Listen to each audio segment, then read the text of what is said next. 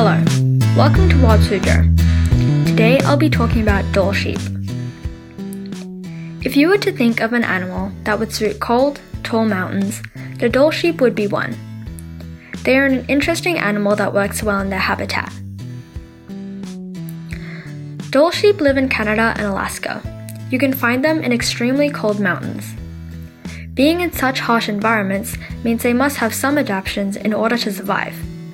The Dall sheep has very thick wool that insulates itself. On average, the total weight of all the wool can add up to 130 pounds. The Dall sheep also has another threat to handle their natural predators.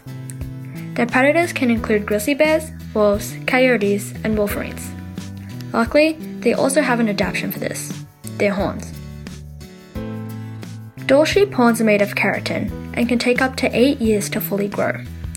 Males have larger, thicker ones, and females have shorter ones. They use their horns to protect themselves and their young. They are also able to jump and climb mountains to get away from predators.